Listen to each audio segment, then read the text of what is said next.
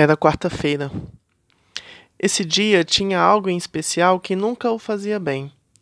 Não sabia ao certo se era a indecisão da própria data, muito depois do início depressivo e esperançoso da semana, ou muito cedo para a alegria do final dela, ou pelo futebol, que tanto abomina que passa a ser o assunto único do resto da semana, ou por ser exatamente o meio da semana, o meio termo nunca gostou dessa parte do trajeto, dessa qualificação.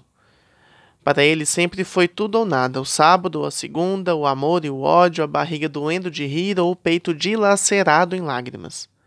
Não consegue viver pela metade, sentir pela metade, ser pela metade. Aproveitou o fim da tarde da, da irritante quarta-feira e vagou pelas ruas, mas os pensamentos vagavam ainda mais. Era a profissão, os amores, o passado, as amizades, as desconfianças, as cenas imaginadas, os diálogos improváveis. Parou ao sinal como de costume, mas riu de si ao notar que poderia ter seguido em frente. O sinal está verde. Sempre está. Basta querer enxergar e definir em qual situação se encontra. A música preferida no fone de ouvido o afastava ainda mais daquele mundo, mas era exatamente isso o que procurara. Aquele era o momento de alto diálogo. Não importa se são sete horas, se a meia molhou com a poça que pisou sem ver, se a buzina do carro ecoou seguida de um xingamento ou se perdeu a melhor vista naquele cabelo cacheado solto abaixo do ombro com um sorriso largo ao qual esbarrou de ombro. Só importa o que estava à sua mente a partir dos versos da canção que está no ouvido, mas que não se recorda do acorde anterior. Todos os seus pensamentos parecem ter sentido, mesmo desconexos. Parecem ser práticos, mesmo sendo incapaz de externá-los. Parecem úteis e renovadores, mesmo que acabem ao abrir o cadeado da casa. Não deveria, mas a rotina surge também no lar, o ritual: chave na mesa, mochila no quarto, água no filtro, tênis espalhado, banheiro, sofá e seriado.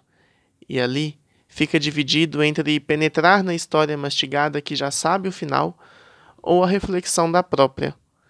Um prosseguimento do que foi interrompido no bater dos portões e girar da chave. Distrai-se atualiza-se de tudo o que perdeu durante o dia na relação indesejável de refém da tecnologia e assim as horas se passam sem perceber. Quando nota, irrita-se. Lembrou que é quarta-feira. Aí todas as divagações parecem querer voltar, mas agora com uma possível explicação.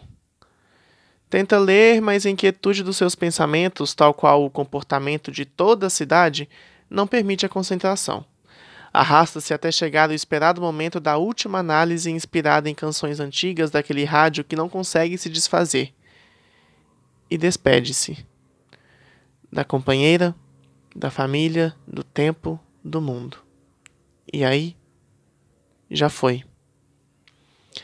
Talvez seja por isso que não goste de quartas-feiras. Talvez ele mesmo seja como elas tornou-se o que sempre evitou: meias verdades, meia entrega, meias sensações.